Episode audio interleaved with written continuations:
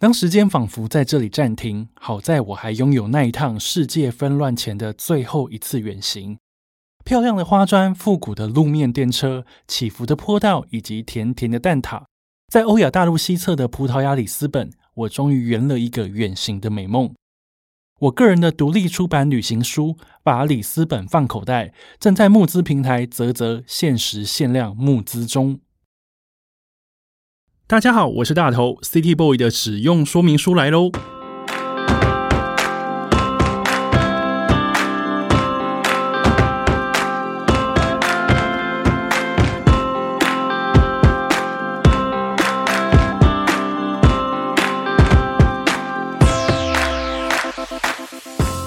我是大头，欢迎收听 City Boy 的使用说明书。这是一个从 City Boy 角度出发的生活风格节目。每一集我都会邀请一组来宾，和我从各种主题找到增进生活情调的方法。不管你是 City Boy 或 City Girl，都欢迎你一起加入。今天的主题呢，就是独处时光。其实我是一个还蛮喜欢独处的人。那小时候常常窝在房间里面写东西，也玩着自己的玩具。那长大之后呢？我着迷于一个人的旅行，总觉得自己可以抵达一座远方的城市，这件事情很浪漫。但与其说我喜欢一个人旅行，不如说我喜欢着迷于自己跟自己对话的时刻。因为平常生活里面有太多需要沟通，而且需要帮别人决定的事情。那在一个人旅行的时候呢？我只要张罗我自己就好。这种时刻呢，常常让我觉得非常的珍贵，而且平静。今天邀请的这位来宾呢，最近出了一本书，叫做《孤独的培养皿》。他说，每个人的培养皿都不同，但都养着相似的孤独。在读这本书之前，我知道他是一个创作歌手，我知道他是演员，他还是一个神秘的团体一年 M 班的班导。但在读了这本书之后呢，我知道他很会炒蛋，很爱收集玩具。小时候呢，也憧憬当广播人。然后他鼻子过敏，还养猫。然后他和我一样都很喜欢吉田战车的那个漫画《传染》。我想说，今天在这个节目里面跟他一起聊聊关于孤独，还有关于一个人的生活点滴。让我们欢迎郑怡农。Hello，大家好。Hello，大头。怡农，欢迎你来到 City Boy 的使用说明书。是，你是我们开播以来第一个 City Girl，很赞呢，很荣幸哎。因为前几集都是 Boy 哦，真的吗？然后其实也没有故意要找 Boy，但是刚好约的人都是 Boy，所以今天在录这一集的时候，想说，哎，第一次遇到就是女生来宾坐在我对面。但是很多行为也没有那么像女生。也是有一点男孩子气的那个个性在里面，对不对？对啊，就是性别意向在我身上好像有点模糊。我自己发现，我不是刻意的，但就是会这样。但我觉得这样子还蛮好的，因为其实现在我觉得要很真的很 man 或是真的很女生的样子，好像现在比较会希望就是两种都有。嗯嗯嗯，会比较有趣。对，而且其实这样，我不知道，就我个人而言，生活也比较不无聊啊。就啊，原来我今天是走这个路线的。我今天某个行为很 man，很有感，很有很有很有气场，这样对。然后可是今天忽然间，好像有一个小女人的个性跑出来，这样。然后我每天都在体验自己的不同面貌，觉得呃，然后跟人之间也因为这样的关系建立不同的关系，然后大家也都习惯了，所以好像就变成。充满乐趣的每一天，这样。因为你刚刚说你其实有男男孩子气的一部分，但是在看这个书里面，你自己有说你自己其实也常常有母性的光辉，会去照顾男性的团员们，对不对？嗯哼。因为我遇到遇到屁孩的时候就会变这样啊，我就会很想要照顾他们的那个起居跟他们的心情。对，然后这个东西是有一点没办法克制，就是。就是他们就有一些东西就让我受不了，然后我就很想要帮他们处理好，这样对，所以是有点妈妈姐姐的感觉，对，会有那个面相跑出来。可是其实平常的时候，我是被照顾的人，就是呃跟。一般就是女性友人们，大家处在一起的时候，我就是那个，我就是那个最最需要被呵护跟最需要被叮咛的人。我很常会犯蠢，或是很常打翻东西啊。然后我不是不想做，我会很想帮忙，我会很想，比如说大家一起煮火锅，我很想帮忙。然后可是弄的过程中，我就把酱油倒出来，类似这样。对，所以我就最后就会变成一个去旁边坐好，然后东西端上来吃的那个人。这样了解。不过刚刚你讲到说，你跟很多人，你有时候会照顾别人，但更多时候你是被照顾的。那今天其实找你来聊这一集，我是要讲独处的时光，嗯想要聊聊你一个人的时候，没有被照顾，也不需要照顾别人的时候，你都在做些什么。其实我在聊呃，在看《孤独的培养皿》这本书的时候，我发现我有很多地方跟怡农的喜好、跟喜欢的东西，或是做的行为，都会有一点点像。所以我今天特别把它挑出来，想要跟怡农好好的来聊一聊这件事情。首先，我先要聊一个人的自言自语。嗯，你是呃，你是家里唯一一个孩子，对不对？对，所以你小时候也有很多独处的时候。嗯，很多，然后我在这个呃书里面有看到，就是说你小时候会去拿妈妈的那个随身听，自己把自己说故事的内容录进去。嗯，对我是我小时候自言自语是一个我的 我的生活常态。对，有一度其实有点可怕，就呃，我会自己创造好几个角色，然后我我们会彼此对话这样。然后有的时候我阿嬷带我的时候，她就会跟我说：“农呀，你们那大概动作笑哎，这样。”就她她她有点怕，有点担心我被旁边的人误会这样。对，但我自己跟这些角色玩的很开心。那有的时候这些东西会演变成一个有剧情的。有剧情、有故事的东西，然后我会想要把它们记录下来。对，然后或者是有的时候，因为我很喜欢听广播，然后因为我爸在书里面有写到，就是我会跟我爸一起听棒球广播，所以那个就会变成我一个，那算是一种对声音的学习嘛。就是我我想要也尝试用自己的方式去把我想象中的比赛讲出来。对，所以我很擅长模仿那个广播的气氛，对，而且就是是真的会有那个，就语气会跟那球评一模一样哦。所以会很高亢。比方说要跑积累了，然后现在的战情怎么样，都对会演。对对对对对对对对，然后呃还会有就是那种打架的片段之类的，就是你说球员打架吗？对对对，我会自己想象一些球员打架的片段。所以你在你脑中可以虚拟出一场球赛，然后你去播报它。对对对对对对对哦，这好像有点厉害耶。可是这个应该球赛的部分是真的很喜欢呐、对，那有一点是，呃，就是其实我很向往。你希望能够自己也在那个舞台上的感觉吧，在那个球场上，然后去打一颗球，去接一颗球，我很向往那个瞬间，但是因为我做不到，所以我想要借由广播这个东西来达成，就是我好像自己在里面这样，然后这所有的角色都可以是我，大概是懂这，样。所以你就是一人演全场。对，好厉害哦！哎，不愧是一个人自言自语的时候可以做出这样史诗般的播报，我觉得好厉害。所以当时就是会拿那个随身听把它录下来。对对对对对，那你这样一个广播梦是从多小的时候开始有的？呃，应该是国小吧？对，幼幼稚园的时候就，其实应该是幼稚园的时候就有了。幼稚园的时候我会广播卖药，因为那个 卖药，对，因为那个幼稚园老师他很常听，所以我妈说我在走路回家的路上，我就会一直开始模仿卖药的那个的的广播，这样对。那呃，但是因为有有录音机这个东西，并且我懂得怎么使用它，那是到国小之后的事，这样。嗯了解。所以球赛到卖药，然后你在书里面有提到，就是说你第一次拿那个麦克风在那个播报，就是有点相当司仪在讲那个比赛还是演出的播报员的时候，其实那个时候你已经有觉得自己好像美梦成真了吗？呃，那书里面写的是我在舞蹈班的那一段嘛，对不对？对，没错。对，就是嗯、呃因为我以前那算是一个美梦，因为因为我第一次走进那个走进那个国家戏剧厅的时候，然后听到在三明三案之前的一段广播，然后那个广播就是呃就是演出即将开始，请大家关手机什么什么什么的，这样就我们很常听到的。可是那个瞬间，整个空间是有一种有一种真空感。然后大家因为那个声音而安静下来，然后在一片黑暗之中，只有那个声音存在。那个时候，我突然觉得很感动，很浪漫。对我想是，嗯，意识到声音的力量吧。对，所以我很想要用我自己的声音去得到那个力量。对，可是你求学的时候这样不会去参加什么广播社嘛？因为小时候我也很向往当一个电台 DJ，嗯，然后在高中的时候我就去。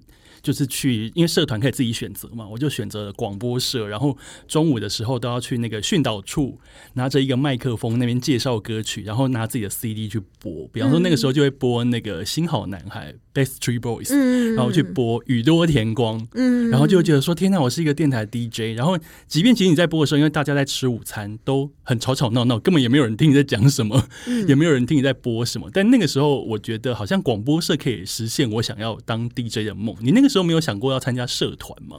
我没有这个概念呢，就其实我不知道社团是什么啊，真的。对，我一直到我一直到大学才才明白说，哦，原来这世上有一种东西叫社团，然后大家会聚在一起做自己想做的事情，呃，做共同想做的事情。这样，高中呃国中的时候没有这个东西，因为那时候我念升学班，然后课业很繁重。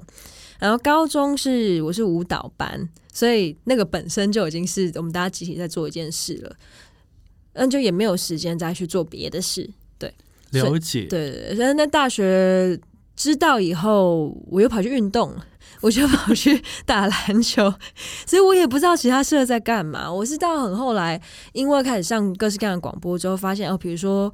那个正大或是世新，他们都有自己的广播社嘛，然后或者是就很多学校都有啦。然后我去上了那些社团的广播之后，我才意识到说，哇，原来有这个东西这样。我小时候就想念世新，因为我知道世新有广电系非常厉害，然后长大就真的推甄上了世新，然后也如愿的进了那个世新电台里面当 DJ。嗯，所以我看到你的广播梦的时候，想说，哎，原来有人跟我一样的梦，只是我更更积极营营去走这条路，因为我中间可能没有去打篮球，也没去跳舞。对，然后可是你现在你成为歌手之后，你反而开了一个自己的节目，叫三一三基地台。对。嗯，这个是我自己呃放一些我喜欢的音乐，然后可能每一周有自己的主题，每一周也没有每一周，已经很久没有更新了。但总之就是每一集有自己的主题，然后以及呃有一些就我想说的话啦，最近发生的事情等等。那那个其实就是一圆我的广播梦。那同时，因为我发现我很喜欢介绍自己在听的音乐给大家听，然后我很喜欢介绍我聆听的方式。或者是这首歌带给我什么？那那个那个可能就是孤独的一个部分，可以借此获得缓解吧。真的是与世界产生连接的一种方式。嗯，因为我觉得广播就是一个你可能一个人在家，或一个在录音室里面，你对着一支麦克风，但那个时候我们其实不知道你的听众到底是谁。但是那好像一个出口，你知道你讲出去的话，其实是可以扩散出去到每个人的。耳朵里面的，嗯嗯嗯，我觉得那个感觉还蛮魔幻的。那你事后有会听到一些什么让你印象深刻的歌迷回馈吗？关于你的节目？哦，很多哎，大家常常写那种就是五百字、一千字的文章来，然后都通常是会针对有一些会针对我放的歌，就是哇，没想到可以听到这首歌，呃，他曾经陪我度过某一段时间，那这是很浪漫的事情，就是一首歌里面承载了各式各样的人生故事，那还。还有有有针对我特别，就我那那一次讲的主题，比如说，嗯，关于关于悲伤的，关于孤独的，或者是关于日常生活的，关于养猫咪的，这诸如此类。然后大家各自有共感的时候，就会回复。所以，嗯，各式各样啊，有现在有点难细数。对，那那些东西我看了之后，我不，我可能会在下一次录制的时候给予回应，这样。我记得我第一次听你的三一三基地台的时候是在那个 KKBOX，那我记得你好像第一集还是第二集的时候播了一首歌，是那个 Fiona Apple 嘛。New York，然后我因为我之前呃知道这个歌手，但是我没有听过这首歌。但是我听你播了之后呢，我就把它加入我的歌单里面。他现在一直常驻在我的歌单里面。嗯，我觉得听别人的节目，特别是听自己喜欢的歌手在介绍歌的时候，有时候会知道说，哦，原来这些歌是组成这个歌手的成分之一。嗯，然后喜欢之后，也把它慢慢的变成我自己的成分。嗯，我觉得那种感觉。对于我来说是还蛮妙的一件事。嗯，而且我特别喜欢跟大家分享，呃，聆听方式的路径是，比如说有的时候我会放一些大家没有办法想象我会听的歌，就是很很啊，比如说 Blackpink，对，就我会特别去跟大家分享，我很喜欢听 Blackpink，可是为什么他哪一个东西做的很好，那个东西很酷，我很想要学习这样。然后这个东西也也有点符合我个人的核心价值吧，就是到底有什么不可以？我为什么一定要局限自己是一个样子？然后我也不想要因为大家的期待而不去分享，其实我私底下喜欢的事情。那当大家越了解，其实我有很多面向之后，我的创作也会变得更丰富，我的创作跟大家连接也会更紧密，这样。所以其实你没有在顾，比方说你自己外在的那个所谓的人设这件事，你会觉得说自己喜欢的东西本来就是应该要把它说出来，你不知道我反而要更让你知道，对不对？呃，或或者是说，这个就是我的人设，就是打破大家的既定印象，就是我的人设。对，这是我的我最爱做的事情，有点像这样吧。嗯，哇，就是一年 M 班老师真是讲的非常好，谢谢。听到这边，大家一定会想说：一年 M 班怎么我已经提到第二次？一年 M 班到底是什么？我们跟我们不知道一年 M 班的听众朋友说一下好不好？好，这其实哎，仔细想想，它有点像一个宗教团体，而且它还有自己的衣服呢。对我，我后来其实有呃，就是但是希望大家都可以开心的参与，然后自由的进出，这样。总之，一年 M 班是一个，因为我我在二零二零年初发发现我的整个计划都毁坏了，就是因为疫情关系嘛。那我开始。直播，然后直播到后来变成有一点有系统的节目，就是在退取上面。那嗯，过程之中，因为那个退取的聊天室是可以留下来的。然后我开始跟大家讨论，我我认真在思考各种议题之后，大家就在那个聊天室里面继续聊下去。然后因为有有人开玩笑说，我的受众都是抖 M。大家就说，那不然我们就是一年 M 班这样，然后农就是老师，然后我就一直跟大家讲说，不是，我是 S 这样，然后我们就又变成一个在打闹这样，结果这个一年班就越来越大，而且还自己开始，他们就开了一个自己的那叫什么群组，还有社团，对对，社团，然后在里面交换各种资讯，然后真的把，比如说我今天讲了什么话，他觉得很有感想，他就分享给大家，然后大家就讨论起来，这样，我会有点吓到，但是我是开心的，因为就。好像他们在里面变得很不寂寞，因为他们现在会一起约好来看我的一场演出，看完之后就去吃火锅，或者是去哪里玩，这样。所以一年 N 班里面也是把他们的菌丝全部就是勾在一起这样子。对啊，对啊，对啊，而且还有，因为有一些是在海外的朋友，所以大家还可以因为这个网络的交流关系，觉得哇，我不寂寞，就我有有一群人在跟我想一样的事情。所以呃，目前为止，因为如果是上次那一年班的衣服，好像最后是差差不多有一千。快一千，所以就表示说一年半这个东西 有差不多，它就有超过这个数量的人在关注这样。然后我我对我我也是有点觉得哦，好酷啊！我觉得有点像是那个那个你知道孢子这样飞出去之后散在各地，然后慢慢的滋养出自己的属于自己的那个形状，然后大家又是从同一个母体里面分出来的。对对对对对对对。但我我觉得，我就希望大家可以。嗯，一方面在里面找到共感，可是同时，呃，我始终希望这是一个很自由的团体，所以每次就是当里面有出现那种开口径很一致的，想要针对一件事情去挞伐某个人的时候，就我我会有点担心这样，所以到但但他们自己，我就发现有趣的事情是他们自己会意识到这件事情，然后大家都很小心，所以就在里面算是。建立一个蛮健康的关系，这样只能说老师教的好，而且我还记得第一次参加怡农的活动的时候，一年 N 班的同学们就是在唱到哪一首歌的时候，即便你没有在现场的人，你可能在聊天室里面就会留着一样的眼，然后不断的复制贴上。嗯，比方唱五九一的时候，在唱要不要的时候，大家就会要要要要要要，对，然后就会洗版。然后那个时候我身在现场，我看到那个聊天室，我整个大笑。对。嗯，而且我，所以我在想说，大家是不是已经把那个药复制起来，然后就只要出现的时候就啊贴上，然后送出的。还有啊，那个冬眠啊，你一直在那边，那边就变鞭子的鞭之类的。对对对对对对对。我觉得大家会养成各种属于自己跟老师之间的那个。梗跟那个默契，我觉得这个在现场活动上是一件非常非常有趣的事。那不知道的歌迷可能会想要去搞懂，那搞懂之后，下一次就会想加入，嗯，就会越来越壮大。对，而且现在我比如说我在现场演出的时候唱五九一，我只要唱那一句，大家就真的会喊呢，就大喊要这样，然后我就每次都会笑。我已经看过好几次现场，每次到这首歌我都会笑，因为太好笑，因为我很喜欢这首歌。有点像日本应援团的概念呢。是啊，就是有点像早安少女组啊，或者是 AKB48 乃木坂 Forty Six 那些，知道就是大家要喊扣。没想到郑一农的歌也可以喊扣，想不到吧？真的。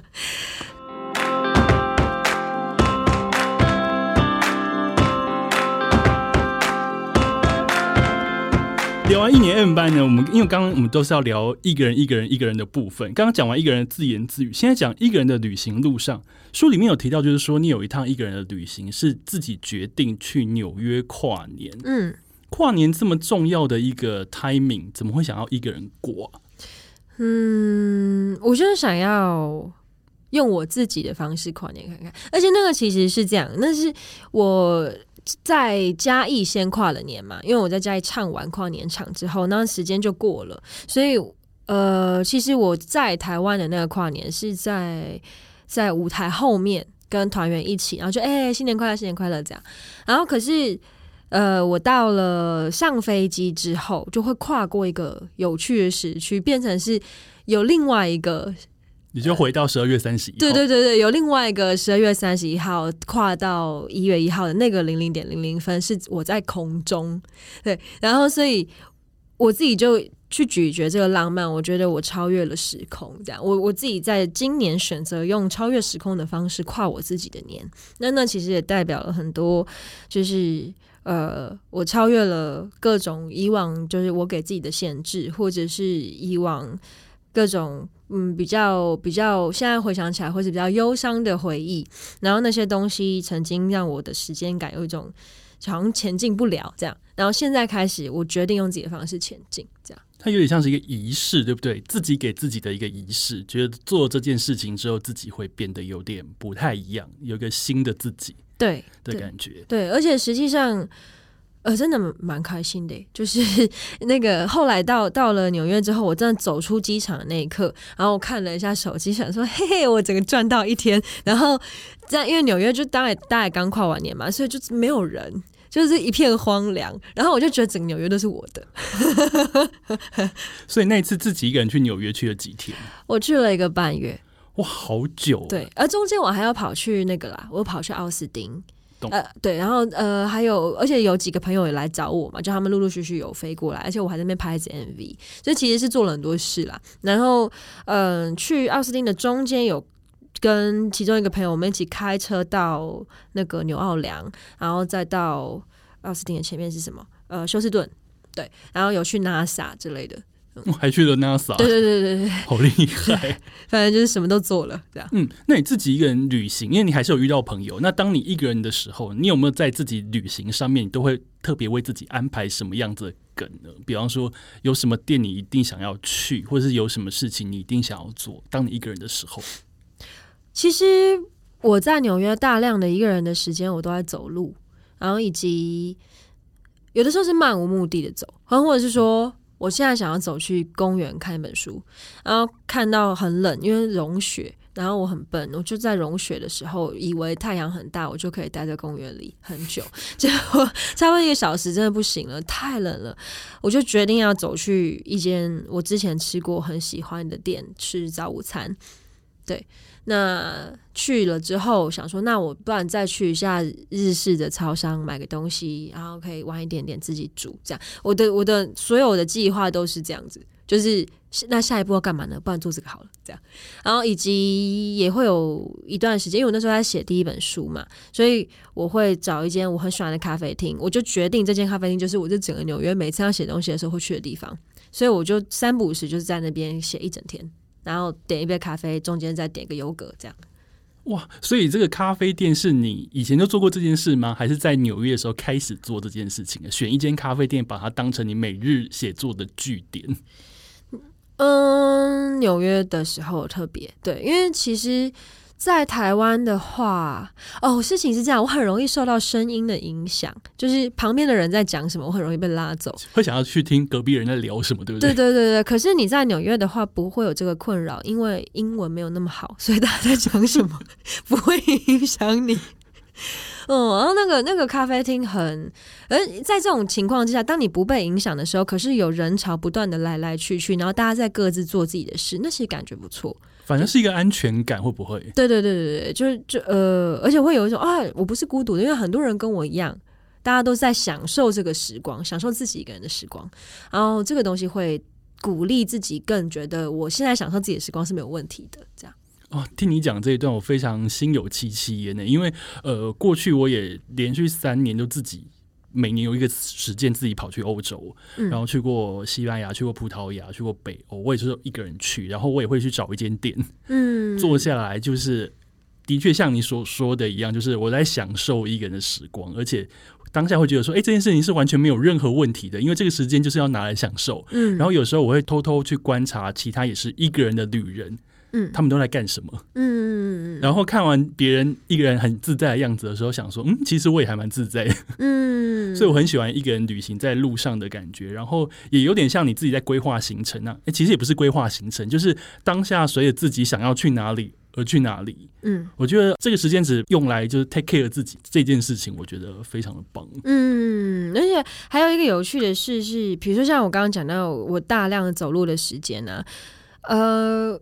真的会因为你是，就你就漫无目的嘛，所以所有的东西都可以看，所有东西都可以观察，所以你会感官放的很大，你就会真的觉得这个城市的各种东西都很有趣，一个声音，一个摊贩，一个路过的人都很有趣，你可以看很久，所以我的每一天都不无聊，虽然好像我看起来是一个很无聊的状态，对，但只那是只有我自己知道的秘密，然后我的世界，我的小小世界里面是正在蓬勃发展的一个状态。讲超好，我觉得完全可以讲出就是我喜欢一个人旅行的原因。嗯，所以变成说我一路上走啊、拍啊，然后去逛的东西，都会在我心里留更久。嗯，事后比方说我要拿那个照片出来回忆的时候，或者把它写成一个小小的短文放在 IG 上的时候，我觉得那个都非常的深刻。因为只有在一个人的时候，变是即便你是在瞎晃，但是你也是很专心的去瞎晃。嗯，那后来你有跟呃一群好友一起去冰岛，跟一群好友出去玩。对于你来讲是另外一种感觉吧？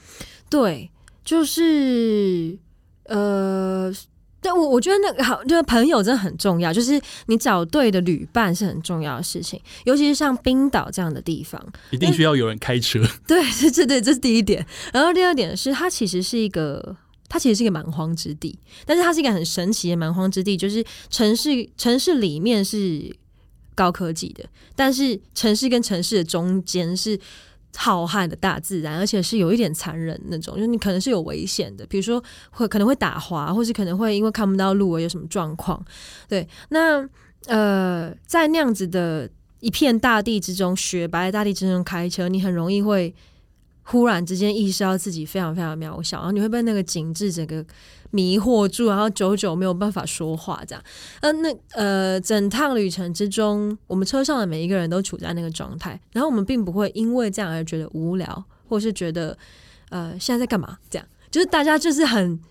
明白的觉得我们现在就是要安静，我们现在就是要看这个风景。然后等到开始有人讲话的时候，去描述我刚刚在想什么时候，其他的人是可以心有戚戚焉的，这是很重要的事。所以那一趟冰岛非常快乐，因为呃，我觉得是整体。整个整个 team 的灵性都提升，这样 对。然后呃，回来之后，我们看待事情的方式都变得很不一样。然后可以大家各自写出有趣的东西，拍出有趣的东西，做出有趣的作品，这样。嗯，我觉得很棒。所以那一趟的旅伴全部都是，如果你要选择理想旅伴的话，那一趟的旅伴全部都可以入选。对啊，对啊，对啊，而且大家又有各自不同的，就虽然说好像有一致性的行为，可是也有各自不同的呃呃面对方式，以及就是各自不同的功能，这样。对，所以比如说到了晚上，在表达一件事情的时候，你就会听到很多有趣的观点，然后真的要一起做一件，比如说打个扑克牌，或是打个电动，然后大家就也会。有各自的活力，这样反正就很很好玩啦。那是一个很好玩的一趟。你刚刚提到说各自有各自的功能，那请问你的功能是？我的功能就是最帮助大家提提升大家的心灵成长。我不知道我的功能是什么，所以你的功能是一个辅导 辅导官。对啊，哎，我还是干嘛？哦，有啦，就是我有我有煮意大利面给大家吃啦，我还有帮忙。洗很多的碗，这样吧。然后剩下的时间就是负责可爱，自己说。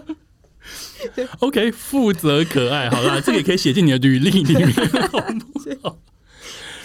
刚刚讲到意大利面这件事情，我们先等一下，我们先 hold 一下。我们在旅行这边，我还有一个问题要问，好像每个来宾来，我都想要问他：嗯如果呃没有疫情的话，你原本预计想要去哪里呢？这一段时间里面，哦，二零二零年本来要去超多地方的，本来要先去美国巡回嘛，因为那时候要跑 South by Southwest，就是奥斯汀那个音乐季，然后完了之后东岸西岸都会跑。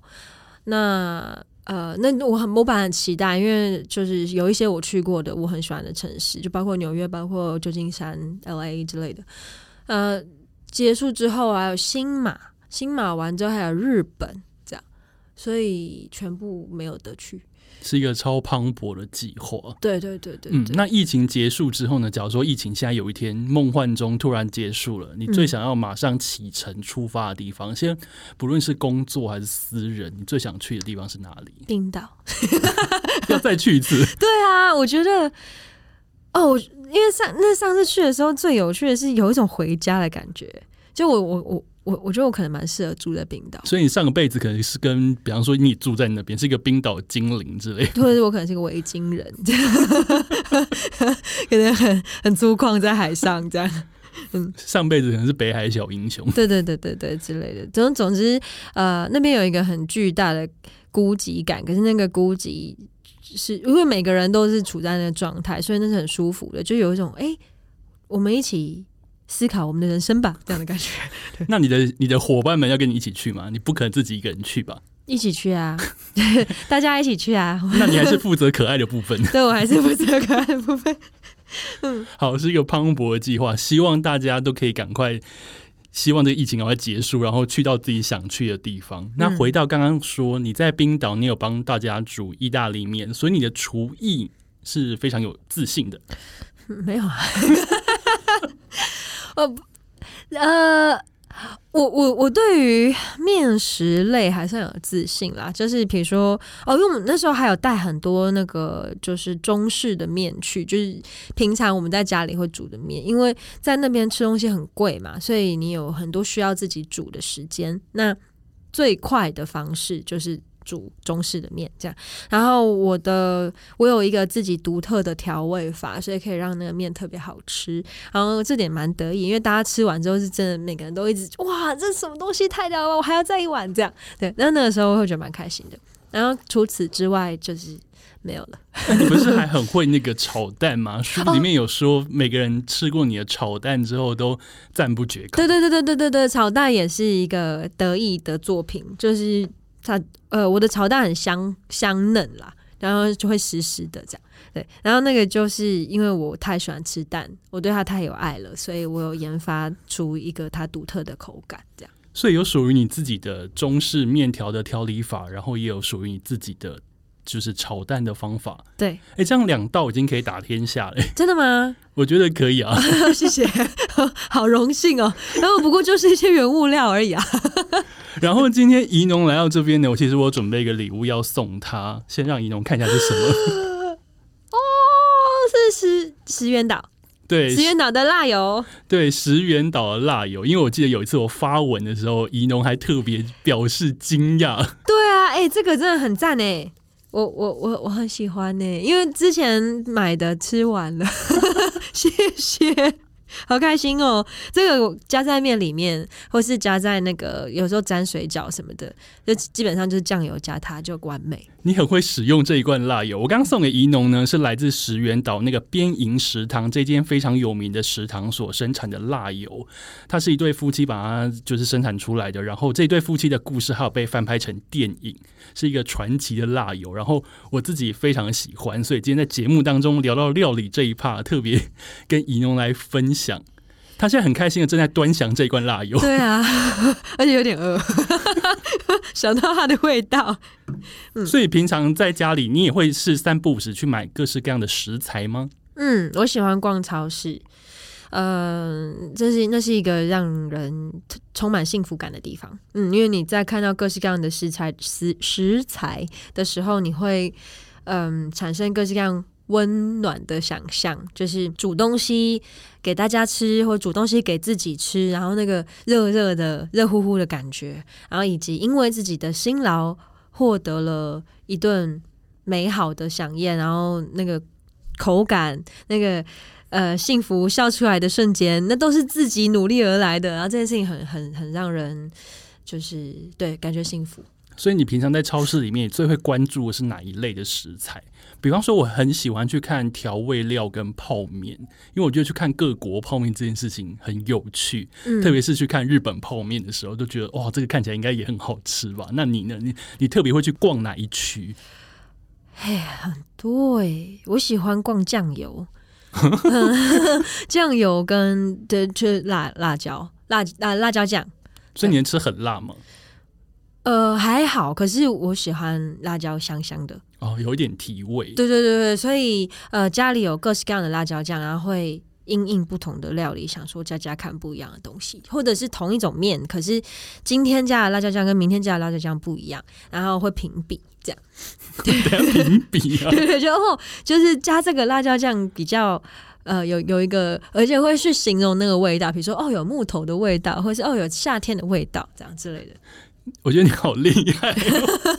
那我给你一个 idea，你刚刚拿的这罐石原岛辣椒酱啊，在安室奈美惠要隐退的时候，有跟这个辣油合作，嗯就是安室奈美惠跟这个辣油联名，啊，真的假的？有一罐安室辣油这样子，就是石原岛这一罐。我希望接下来呢，就是宜农的周边商品也有机会跟辣油联名，哎、好赞哦！好啊，看一下火气音乐的那个工作人员。好哎、好哎、如果可以出一些这种食材类的，真的蛮好的。一些民生用品，柴米油盐酱醋茶，好像都可以来联名一下、嗯啊，那我也我也很喜欢醋，啊。对对对，也可以出醋。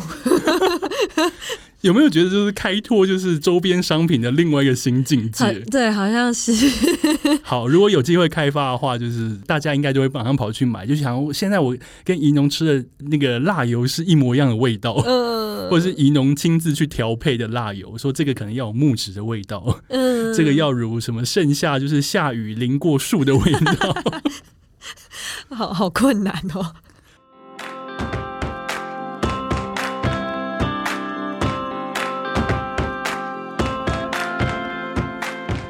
在看《孤独的培养皿》这本书的时候呢，我看到后面，因为前面可能会讲很多童年啊，然后有些心灵上的东西。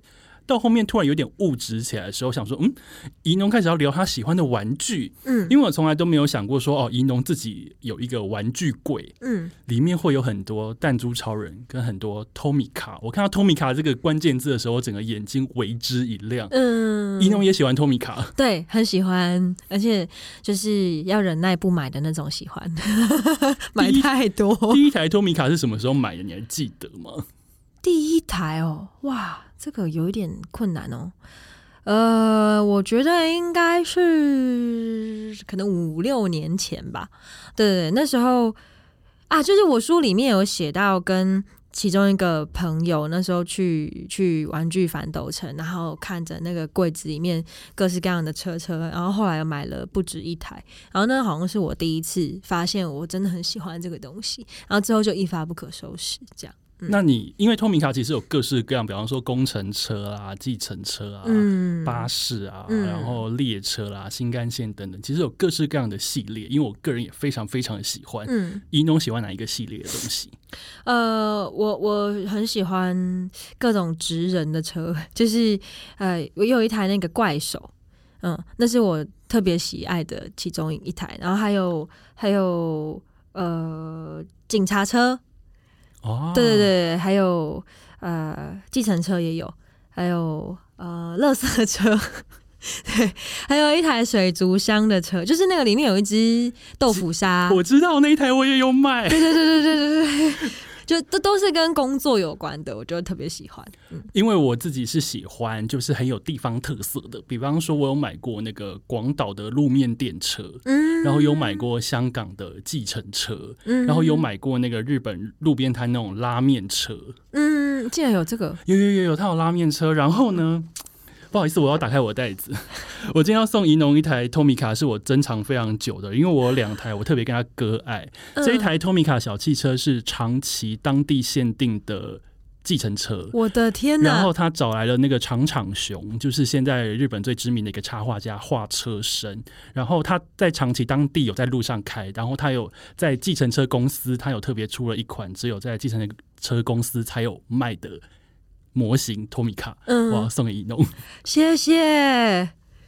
天哪，Blue Cap，哎，它好可爱哦，它超 Q 的。我可以打开吗？你可以打开，因为呃，因为我非常喜欢托米卡，然后也很喜欢长场熊，然后刚刚我有说到说我很喜欢这种地方限定的东西。嗯，那当时看到这个计程车行，计程车行的周边商品哦，出了这一台托米卡小汽车的时候，我就是用尽千方百计，我一定要买到它，因为它不会在任何通路卖，他只有在那间计程车行的官网可以卖。这样子，好好扯哦。对，然后我当时就买了，而且他门可以开，哎，对，他门可以开，好 Q 哦。然后谢谢。我一直就是保有两台，然后一直想说，我一定要有一天遇到一个可能跟我一样气味相投的人的时候，我才能把这台珍贵的车送出去。因为你只要送，你送给不知道的人，它就只是一台普通的玩具车。嗯。但是如果你送给知道的人，它就是一台非常。珍贵的车，嗯，然后我今天我的孤独的培养皿里面，托米卡俊斯 遇到了怡农，哎，这个真的好快乐哦，谢谢，它真的很可爱哎，我要我要把它拍起来。对，就是呃，这台自行车它是由那个刚刚有讲到说是日本非常有名的图文插画家，就是长场雄帮他画了车身，嗯，所以你去长崎当地，实际是可以看到这台车在路上跑。嗯，长场雄，好，我会回去搜寻它。所以你会去你你去到日本的时候，会特别都去收集各个地方性的 Tomica。呃，不到各个地方性，但是我看到我都会停下来。嗯，你也知道，就是它就是有千百种。嗯，你不蹲在那边蹲个半个小时，你其实也很难挑。再怎么样也不可能说啊，我是大人了，我每一台都要。嗯，然后家里其实也没那么多地方放，所以我会觉得说，我要好好的看。嗯，然后真的看到喜欢了，我就我就买，然后会当成是那一趟旅程里面一个非常特别的收获。嗯，好棒哦。觉得有点浪漫。然后，呃，有机会你去东京的时候，在东京车站的地下街有一间托米卡专门店，它有卖各式各样的托米卡，不管是联名款，就是跟动画联名的，或是它原本的款式，或是复古款。嗯，那盒子的包装都还不太一样。然后那边就是有满坑满谷的托米卡。哦，真的假的？你说在哪里？呃，东京车站地下街。OK，好。对我每次都知道那边是一个魔窟，所以就不太会靠近。好。我现在就带一个空的行李箱去，然后带满满托米卡回来。好，那我想要问你，除了托米卡以外，呃，你你其实还喜蛮喜欢那种古迹的食玩，对不对？哦，对。可是那些东西就是，呃，因为我我我有点喜欢去逛中野，中野里面会有各式各样这种，就是 可能平常比较冷门的，我不知道，也就也许他们也会有一些那种仔仔很喜欢这样，但是像我。这种就是 什么都不知道的人走进去之后看到那些东西就特别兴奋，这样。然后呃，我喜欢他有他有那种什么世界奇观系列，我知道这个，对对对对对，因为我也有过类似的，嗯，比如说什么复活岛的石像，对对对对对对对对，日本那种古时代的什么升温时代的土偶，对对对对对，然后玛雅金字塔那边的什么，对对对，你竟然也喜欢这个。我也是，对，然后我就我就其实都是在乱买啦，但是就觉得很可爱，就买回来。买回来之后才去查，然后说哦，原来是这个东西这样，然后就会摆在那个工作的地方，可以每天看到它，然后把玩一下，就觉得很快乐，好像拥有了一个小世界这样。到底是什么样子的人会喜欢那种考古型的食玩呢？大概就是我们两个人吧。真的吗？因为比方说，大家都会喜欢可爱型的，比方说拉拉熊啊、哆啦 A 梦啊什么的，就是比较可爱、比较趣味。但我身边好像还没有遇过有人喜跟我一样喜欢那种考古食玩的。大家想说，你那个神秘的陶俑看起来好像有点恶心。真的吗？可是，可是。它有它的历史故事啊，而且你不觉得？就因为我会喜欢微型的的东西，就把比如说很大的房子缩的很小，或是很很大的车子缩的很小，呃，我会觉得可能可能其实这是很本质的吧，就是我们其实就这么小啊，然后我们这么小的时候很可爱啊，我们为什么把自己放很大呢？大概是这样吧。嗯，哇，天哪，真的讲的非常好。对，我们就这么小，所以才觉得它非常可爱。因为我非常喜欢那种缩小版的模型或场景，嗯，那个都可以让我看非常久，嗯，然后也非常喜欢。所以在看《孤独的培养皿》提到玩具这个时候，这一整篇我都仿佛被打到，我就觉得啊，原来有人懂我，然后他还把它写出来，太好了。那我想要问你在收集的路上有没有什么比较奇特的收集经验？比方说，像我刚刚买这台计程车，我就是千山万水，还还转运哦，还转到日本某个仓库，然后再从日本的仓库寄回台湾。嗯，这种就是千方百计都要买到。你有过这样子收集的经验吗？呃，其实我好像没有千方百计的想要什么东西过，但是。比较常会是哇，我竟然在这个角落可以遇到这个东西。比如说，我之前在台中的一间服饰店，它在那个街，就是很很多很多衣服店那个街上，那是什么街？现在想一中街吗？不是，不是一中街，什么金明商圈之类。对对对，就是就是它是一个小社区的感觉嘛。然后金城五街那边。对对对对对对对。然后那个里面有其中一间服饰店，里面竟然有卖各种各种那个叫什么？呃，模型，然后我在那边挖到了那个蝙蝠侠里面的小丑的跟他的电视墙，就是一大一大。一大坨，对，一大组。然后那个电视墙是可以就装电池之后可以发亮的，所以嗯，然后小丑的面目很狰狞，然后他有很多小给息，比如说有有那个就是骰子啊，然后刀啊，然后一些地图啊什么的，然后还有就是一整本的纸张，上面有各式各样的故事以及各式各样的场景图，所以你可以自己。做各式各样的想象，或是各式各样的搭配，这样对。然后那一组东西我才买一千三吧，我有点吓到，好便宜哦。对啊，听你讲起来想说啊，不小心花了五千买了一套，结果没有，才一千三。对啊，我就不知道说为什么会可以在那边捡到这么便宜的，然后这么完整的一组模型，所以马上暴走。对啊，我就暴走啊，然后我就那一整路我就是抱着那个超大箱的东西回家，这样。然后他现在在也在我的工作区里面，嗯。你的工作区猫会过去吗？会。那这种东西不就是天敌就是猫？对，所以他后来就有一只脚就被弄断了。合理，因为我家也是这样。但是我呃后来我就想说，因为他是小丑的的的家。所以一只断掉桌脚好像也蛮合理的，但其他东西我的话就很小心这样。了解。嗯，今天在聊一个人的部分，我们聊了一个人自言自语，我们聊了一弄的广播梦，聊了一个人的旅行，一个人的料理，一个人的玩具。嗯，等一下呢，休息一下，马上回来。我们第一个单元呢，我们来聊猫。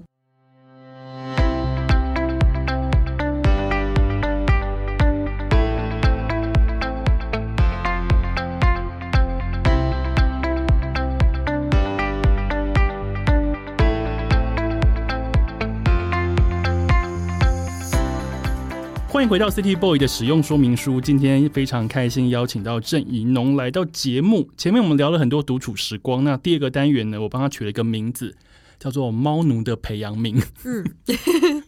嗯，我们聊猫，因为我家有两只猫，怡农家也有两只猫，对不对？对，呃，而且他们是姐妹，是亲姐妹。我们家是兄弟，是亲兄弟。哦，那他们感情很好吗？感情还蛮好的，偶尔会打架，但我觉得看起来有点像是假打，因为 有时候会扭打，但我我把它定义成就是兄弟在玩，嗯，这样不会到真的非常的好像仇人那样在打，嗯，那你们家姐妹会吗？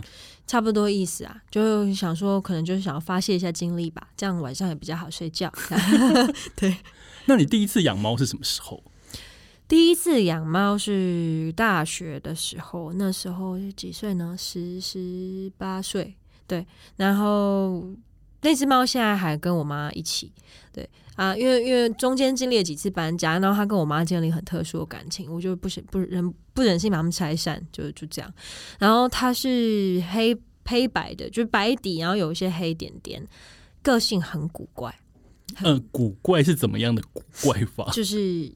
很避暑，然后可是又呃，很像人啊，就他很会认主人，然后对于主人以外的人，他都会用一种就想要接近，可是又不好意思接近的眼神，不断的盯着大家看。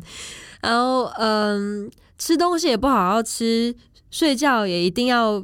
某某个某个状态才能好好睡，然后喝水你要捧着让他喝，他才会喝。等一下还要捧着让他喝。对，而且也一定要是就是有有经过处理的水，就是要过滤过的冰冰凉凉、刚添好的水，他才喝。这样。天啊，是贵族人家的猫哎。对，被我妈养就会变成这样。对。那你自己呢？你现在现在家里的这两只猫叫什么名字？一只叫小屁，一只叫妹妹。妹妹就是小屁的妹妹。有点抱歉，它是没有主体性的。但事情是这样，因为小屁来的时候，嗯，他他的个性很屁，所以那时候就是一个开开玩笑的心情，就说你小屁哦，你小屁哦这样。然后妹妹来的时候，就有一种哦，因为他是守护小屁的人，那不然就叫他妹妹好了。但我没想到后来越想越觉得其实有点可怜，但是他现在有认得自己叫妹妹了。然后，嗯，他们两只的个性非常不一样。小屁是很孩子气的，而且他站姿有点外八，他会两只脚有点外翻这样。然后对什么事情都很有反应，而且是很很鲜明的反应。妹妹相对是很淡定的猫，而且她去看医生的时候，医生原本有点担心，因为她心跳太慢了。医生以为是有什么问题，后来发现没有，她就只是不在乎。对对，而且很健康。然后呃，妹妹的骨架比较大，很爱吃，所以后来两只的体型有点落差。但是妹妹很会抓蟑螂。而且他，嗯，就是之前我们有朋友在练习那个阿卡西，就有点类似跟灵沟通，然后他就是用我们的猫咪做练习，结果我们的妹妹有被读到，然后妹妹就说她很喜欢盐灯哦，我们家有一些盐灯，然后她不会舔，她就是喜欢靠着它睡觉，因为很温暖，然后以及很会抓蟑螂，因为她觉得她自己是一只黑豹，对。他他觉得自己很帅，这样，所以以后我们每次看到他，我就说：“哎，你是黑豹哦。”这样，哎，他就有点开心，对，大概是这样子的状态。嗯，好可爱哦。那你是什么时候开始养这两只猫的？大概他们现在几岁啊？他们现在是两岁多，然后大概两个两个月的时候养的嘛，所以就差不多两年多。所以从小猫你就开始养了？对，就是。一个手掌大小的时候遇到，嗯，我们家的猫，我们家两只猫，一两只都是橘猫，一只叫做柯达，一只叫做富士，就是用我跟我室友喜欢的底片的名称去取这样子，所以我就叫他们菲林男孩。菲林男孩是在大概一岁的时候，从朋友家的停车场，嗯，就是母猫会带两只猫来那边喂食，这样。然后那个时候我还记得，我是看完了那个 Marvel 系列那个惊奇队长，里面有只大橘猫，然后看完大橘猫之后，我就一直每天在。脸书上嚷嚷说好想要养橘猫，哦，喊很久喊很久之后，我朋友就说：“哎，我们家门口有两只，你要来看吗？”嗯，于是就去就是去看，然后本来只要养一只，但我跟我室友就想说，那养一只跟两只好像没什么差别，然后又是兄弟，嗯，所以就一起把它带回家这样。嗯，那那他们橘猫有比较呆吗？橘猫有比较呆吗？嗯，我觉得没有，但橘猫有一只还蛮爱吃的，就是哥哥，就是柯达很爱吃。嗯，他跟他跟弟弟富士的体重应该落差可能已经有两公斤。为什么事情都是会这样子？嗯，因为我养他们的时候，就常常大家就告诉我说，橘猫啊，十只里面有九只很爱吃，然后有一只是非常非常爱吃。嗯，然后我们家大概就是哥哥很爱吃这样。嗯，了解。那你平常跟猫在相处的时候，你们会有自己的一些默契吗？比方说，我们家的猫，我可能去拍拍我身边的椅子，它们就会自己跳上来，哦，就会在那边让我摸它们的背，这样子。你们家的猫会吗？呃，小屁的话是你叫它，它就会过来，它就是一只狗，对，而且是那种就是哇的那种，就是它会有一些反应，然后。呃，还有一个有趣的，可是这有点难用语单纯语音示范。就是如果你用手指指着它，然后说“小屁”，然后就小屁咩，它就会发出一个很像羊的声音，然后它可以这样子连续哦，大概玩个五分钟吧。就你只要指它就有反应，指它就会反应，而且它会，这是它的强迫症。然后有的时候它就是明明就在忙别的事情，或者是它可能在睡觉，可是你突然间弄它的时候，它也是会在睡梦中就咩这样。对，大概是这样。然后妹妹的话是，嗯。呃，妹妹的话有什么什么样的默契呢？妹妹的话比较是，她每天早上大概六七点的时候一定会靠腰。她饿了。对，而且就是不管你前天晚上喂多少，她隔天就是会在那个时间点的时候叫你起床。所以就是猫咪闹钟吗？对对对对对对，所以所以嗯，我现在就是一个早睡早睡早起之人。因因为猫的关系，所以一定要起来喂它。那喂完它之后，你要你会回去再继续睡吗？还是就醒了这样？有的时候会回去睡啦，但是有时候觉得哎，其实精神很不错，那就会起来这样。对，大概是这样。所以妹妹来叫你的时候，小屁还在睡吗？还是小屁也会跟着一起起来？没有，小屁在旁边睡觉，只有妹妹会这样做。嗯，天哪，好妙！哦为了吃不择手段的猫。那你们家的猫小屁跟妹妹有让你觉得很伤脑筋的事情吗？很伤脑筋的事情大概是，嗯，很喜欢吃塑胶。对，那猫好像都有这个问题啊，就是尤其小屁以前有异食癖，他之前很喜欢啃那个塑胶拖鞋，然后后来我们家里就不敢摆各种猫咪会会吃的东西，就只要有猫咪开始啃，我们就立刻丢掉，或是立刻收起来，这样，所以就变成是，嗯。对，我们就随时注意他们的这个状况。然后，然后，呃，妹妹的话，就是她太爱吃了，所以真的 有点太胖，而且她的那个，就就是她的那个为了吃的渴求的样子，很有一点没有自尊。有点希望他如果想真的想要当一只黑豹的话，应该要更酷一点。不吃太多可能有点跳不起来。对，然后哦，还有妹妹很喜欢跳那个叫什么抽油烟机的上面啊？什么？对，就是她，她喜欢往高处跳，可是因为她体重有点重，所以她跳上去的时候就发出咚的声音很大，我们就很担心有一天那个抽油烟机把它跳下来，对，会整个垮掉。好可怕哦！嗯，这是现在比较烦恼的部分。嗯，我比较烦恼是我们家的猫很爱抓纸箱。你知道，你可能会想说，抓纸箱不就是一个平常猫都会做的事吗？嗯，那比较刚好是我们家的是无印良品的柜子，然后它的那个抽屉是用厚的纸板做的。嗯，他们就是认定那个就是猫抓板。嗯，其实有别的柜子，他们也不抓，他就只抓那个，然后把那个抓到烂为止。然后我就困扰。懂。困扰，以及就是他们很喜欢去拨冰箱上面的磁铁，嗯，无论怎么贴，跳起来或是从冰箱上面去勾，每天回家磁铁已经在地上，嗯，然后他们最近很爱把我的 AirPods，因为 AirPods 就是这样小小一个，当成曲棍球，嗯，就是有一天早上我要出门的时候，已经快出门了，然后就想说奇怪，我 AirPods 到底在哪？刚不是放在桌上，等一下我就要拿出门嘛，然后一直找不到，就多找了十分钟。那因为我是一个没有听音乐，我会觉得有点没安全感的人，嗯，后来我发现柯达一直。坐在一个地方，一直盯着碗柜的下方。嗯，我想说该不在这吧。嗯，结果去就趴在地上往里面看，我的 AirPods 就在里面。嗯，他们就是玩曲棍球，踢踢踢踢踢踢，然后就把它踢到碗柜下面。嗯，所以他就是在 A 这边等，说到底谁要去把它捞出来。嗯，猫咪的自得其乐法。造成我们很多的困扰。然后我拿出来之后，我就跟他讲说：“柯达，我跟你说，这个 AirPods 很贵，嗯，你要踢你就踢别的东西，这个东西你买不起。”嗯，你知道那个我妈以前都会把那个塑胶袋折成一个小三角形，然后丢在地上，猫咪很爱玩，就运球。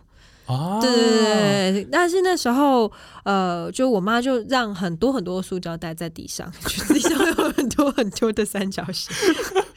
对，然后最近我发现到一个让猫咪不要踢我 AirPods 的方法，我就把那个扭蛋的壳，嗯，因为那这是球，直接丢在地上，让他们那边滚，他们那边就是直接在那边足球赛就 OK 了。我想说，天哪，这种不用钱的东西太好了。嗯。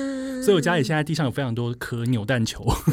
你不觉得养猫有的时候很像养小孩吗？就地上会有很多玩具或者很多莫名其妙的东西，然后想说，呃，就是说好的干净的家呢？以及那个猫抓板的纸屑啊，呃之类的，永远都扫不完。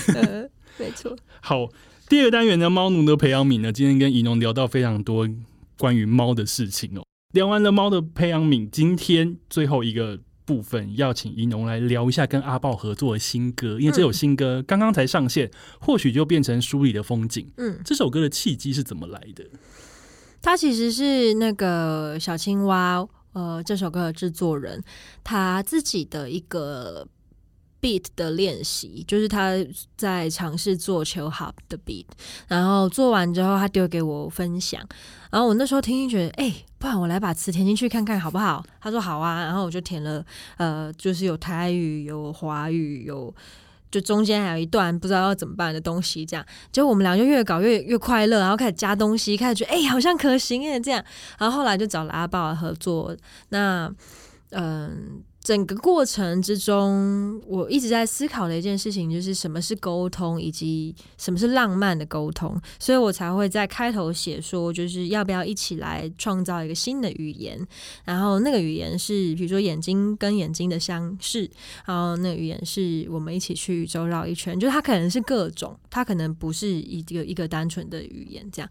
然后那是我自己对于人跟人交流最浪漫的奇想，对我把它写成这样的一首歌。那中间就还有就是它变有一个起承转合，很像一本书啦，就是也有包括，但是其实我们的人生也是有经历过。孤独也是有经历过彷徨，经历过因为太多外界的声音而我们失去了自己。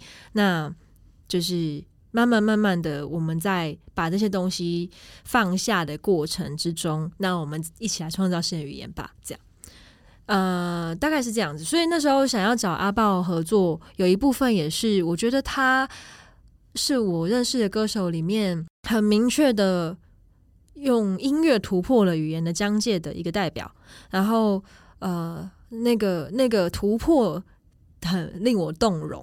对，所以我我找他一起玩这样，然后我那时候就是这样跟他说的，我就说我们一起来创造这样，然后他就回我说谢谢你找我创造，他就丢了一串歌词给我，事情就成了。